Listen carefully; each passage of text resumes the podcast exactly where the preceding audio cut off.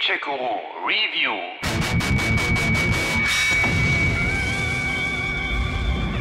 Warten Sie, wir brauchen Hilfe. Sie ist verletzt. Was ist mit ihr? Also sie hat nicht, was immer da draußen abgeht. Sie hat eine Stichwunde. Was da draußen abgeht, das ist eine waschechte Pandemie. Ein Virus hat einen Großteil der Menschheit in blutgierige Monster verwandelt, der Rest ist auf der Flucht. Für seine verletzte Frau Sarah hat Biker Deacon St. John mit etwas waffentechnischer Überredung noch einen Platz in einem Rettungshubschrauber organisieren können. Ich habe nur für zwei Leute Platz, okay? Zwei. Was soll das heißen? Nur Wir für sind zu schwer, okay? Ich kann nur zwei von euch mitnehmen. Zwei. Dann den ebenfalls angeschlagenen Kumpel Boozer seinem Schicksal überlassen? Nee, das geht entschieden gegen Deeks Biker-Ehre. Usa wird es niemals ohne mich schaffen. Klare Sache, er bleibt bei ihm und schickt Sarah samt Heli vor in die vermeintliche Sicherheit. Wo fliegt ihr hin? Was? Wohin? Wohin? Flüchtlingscamp nördlich vom Three Finger Jack. Dort aber kommt der Rettungshubschrauber niemals an. Intro Ende, Schnitt zwei Jahre später. Deke und Boos schlagen sich im mutantenverseuchten Oregon so durch. Aber für Deke ist das Kapitel Sarah noch immer nicht abgeschlossen. Du willst wieder da hoch. Wovon redest du? Das verdammte Flüchtlingslager. Du bist nur so, wenn du daran denkst, dorthin zu fahren. Wie bin ich denn? Es ist nicht deine Schuld, dass sie tot ist. Hör auf. Wenn du mit Sarah in den Heli gestiegen wärst, wärst du auch tot. Es hätte nichts geändert. Ey, lass es einfach. Mutantenverseucht, das klingt schwer nach dem üblichen Zombie-Kram. Aber mit den schlurfenden Gestalten aus Walking Dead haben die unglücklichen Infizierten hier nur wenig zu tun. Außer, dass sie sich mit Vorliebe vom Fleisch und Blut lebender Menschen ernähren. Wie es sich wohl anfühlt, ha? Lebendig. Gefressen zu werden. Da gibt es die Freaker, die tagsüber in sicheren Höhlennestern hausen, um nachts in Horden durch die Wälder zu ziehen. Ah, verdammte Freaker. Oder die kleinen Krabbler, die Gollum gleich über den Boden huschen und einem blitzschnell in Scharen an der Kehle hängen. Oh, mehr Krabbler. Verdammt. Dann die Kreischer, die mit ihrem Geschrei die anderen Infizierten anlocken. Oder die Brecher, in die man ein ganzes Magazin ballern kann, ohne sie stoppen zu können. Danke für die Info. Und als wäre das noch nicht genug, lauern auch noch Wölfe und Bären, Plündererbanden, die undurchsichtige staatliche National Emergency Response Organization und irre Kultisten namens Ripper, die die Freaker als Götter verehren und ihre Feinde verbrennen in der weitläufigen Spielewelt. Du musst hinabsteigen, Bikermann. Denn du bist verirrt und wir gefunden. Zeig ihm den Weg, Bruder, den Weg. Wir zeigen ihn dir.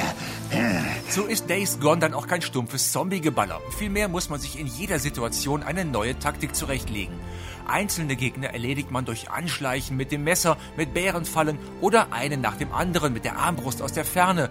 Größere Gruppen lockt man zum Beispiel in Engpässe, die man zuvor mit Benzinkanistern oder Sprengstoff präpariert hat oder schleudert einen Molly rein. Na los, ihr verdammten Wichser! Natürlich gibt es auch Schusswaffen, aber die haben die dumme Angewohnheit ziemlich schnell abzunutzen, genau wie alles andere in dieser postapokalyptischen Welt. Weshalb man ständig Schrott und anderen nützlichen Kram sammelt, um die Sachen, Achtung Wortspiel, in Schuss zu halten. Oder Munition oder Teile, um Medikits zu basteln. Ja, sterile Verbände. Genau das, was ich brauche. Gesammelte Pflanzen, erlegte Tiere oder die Ohren von erlegten Mutanten, ja, wirklich wahr, kann man in den Lagern abliefern. So steigt dort dann das Vertrauen und wir bekommen bessere Blaupausen oder Ersatz- und Tuningteile für unser Bike. Okay, und was ist mit meinem Spezialtank, Manny? Weißt du, der, den mir meine verstorbene Frau geschenkt hat? Findest du den auch? Mann, Dick, tut mir leid. Geh mir einfach aus dem Weg. Mit einem stabileren Rahmen, fetterem Motor, größeren Satteltaschen oder größerem Tank lässt sich das unwirtliche Oregon wesentlich entspannter erkunden. Und eine Lachgaseinspritzung sorgt für den Extra-Kick Power, wenn uns mal wieder 100 Freaker am Lack hängen und uns, wie so oft, die Munition ausgegangen ist. Fuck! Gleich mehrere spannende Storyfäden liefern das Netz, in das alles gekonnt verpackt wird. Wer oder was steckt hinter der Pandemie? Was ist mit Sarah passiert? Wie können wir Boozer retten und dergleichen mehr? Das alles können wir nach Lust und Laune weiterverfolgen. Und am Ende läuft vielleicht alles zu einem großen Finale zusammen. Oder auch nicht. Nein, hier wird nicht gespoilert. Äh, ich bin noch nicht fertig mit euch. Ich komme wieder und dann bringe ich die Scheiße hier zu Ende. Die Missionen sind okay. Mal müsst ihr Reaper-Nester ausräuchern, dann wieder Plünderer mit dem Motorrad verfolgen, irgendwelche Teile finden oder ein Ripperlager auslöschen. Eine Gruppe Drifter plündert eine Vorratslieferung. Jetzt sind sie im Funkturm westlich vom O'Leary Mountain.